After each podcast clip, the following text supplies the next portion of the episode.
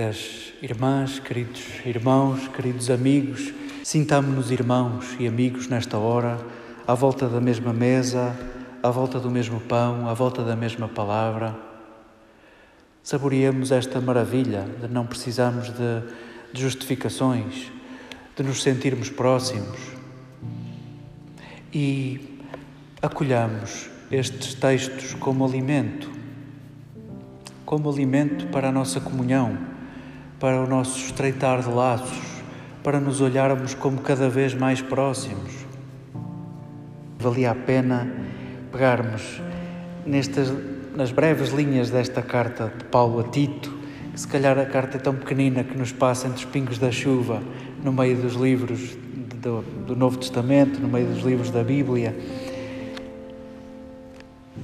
Saboreemos este pedido de Paulo Recorda aos teus irmãos que devem ser submissos aos governantes e às autoridades, que devem obedecer-lhes e estar prontos para toda a boa obra. Não digam mal de ninguém. Não sejam conflituosos, mas pacíficos, mostrando-se também sempre atenciosos para com todos. E continua uma data de conselhos. Não era mau emolderarmos esta frase e colocarmos ao lado da televisão lá em casa. Nós que, às vezes, até com muito zelo de sermos bons cristãos e bons católicos, ou de querermos ser bons cristãos e bons católicos, são bem mais as censuras que saem da nossa boca do que os elogios. Refiro-me àqueles que nos governam, àqueles que cuidam de nós, àqueles que se levantam cedo para tratar de nós e que nós habitualmente achamos que são todos uma cambada, que são todos corruptos, que são todos isto, que são todos aquilo. Muitos deles que se levantam todos os dias com a consciência tranquila para nos fazerem bem, nunca serão apreciados num exercício nosso permanente de não querer saber, não querer saber. Desculpem ter pegado por aqui, porque a bondade do olhar treina-se. E se nós passamos 24 horas por dia, 7 dias por semana, sem treinarmos a bondade do olhar, pode dar-se que, que Jesus nos cure e nós nem damos por ela. É isso que Lucas nos quer dizer no parágrafo que escutávamos deste capítulo 17.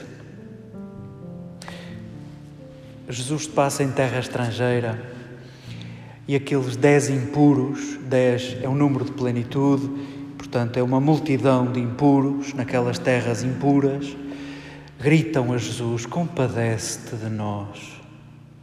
Tu que és mestre, tu que és rabi, tu que és mais que outros, compadece-te de nós.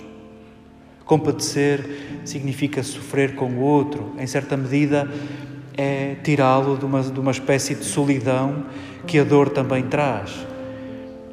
E curioso que Jesus fala para aqueles dez impuros como se eles fossem puros. Fala para aqueles dez leprosos como se eles não fossem leprosos. Fala-lhes como, eles já, como se eles estivessem já curados. E de mostrar-vos aos sacerdotes, era o que a lei pedia depois da cura da lepra. Ao, ao ver aqueles dez leprosos, Jesus não vê lepra, Jesus vê dez curados, dez puros. E diz o texto que eles no caminho, um, ao ver-se curado, volta atrás. Deixamos que este pormenor seja oração no nosso coração no resto da noite. Ao ver-se curado, aquele homem dos dez viu-se curado. Os outros nem se deram conta, ou pelo menos o texto deixa-nos assim. Os outros não se dão conta que estão curados, que foram curados. Aquele, ao ver-se curado, volta atrás e agradece a Jesus como se fosse Deus. E talvez seja essa a intenção de Lucas. Hum, não queremos que, que Jesus nos passe ao lado. Ele que já nos salvou, Ele que nos liberta, ele que nos desafia a uma vida sempre ampla e sempre renovada pelo dom de nós próprios. Não queremos que Ele nos passe ao lado. Aquele que agradeceu, aquele que ficou bem nesta história, era uma personagem improvável. Não só era leproso, e isso já era motivo de maldição, como era estrangeiro e de uma terra impura, a Samaria.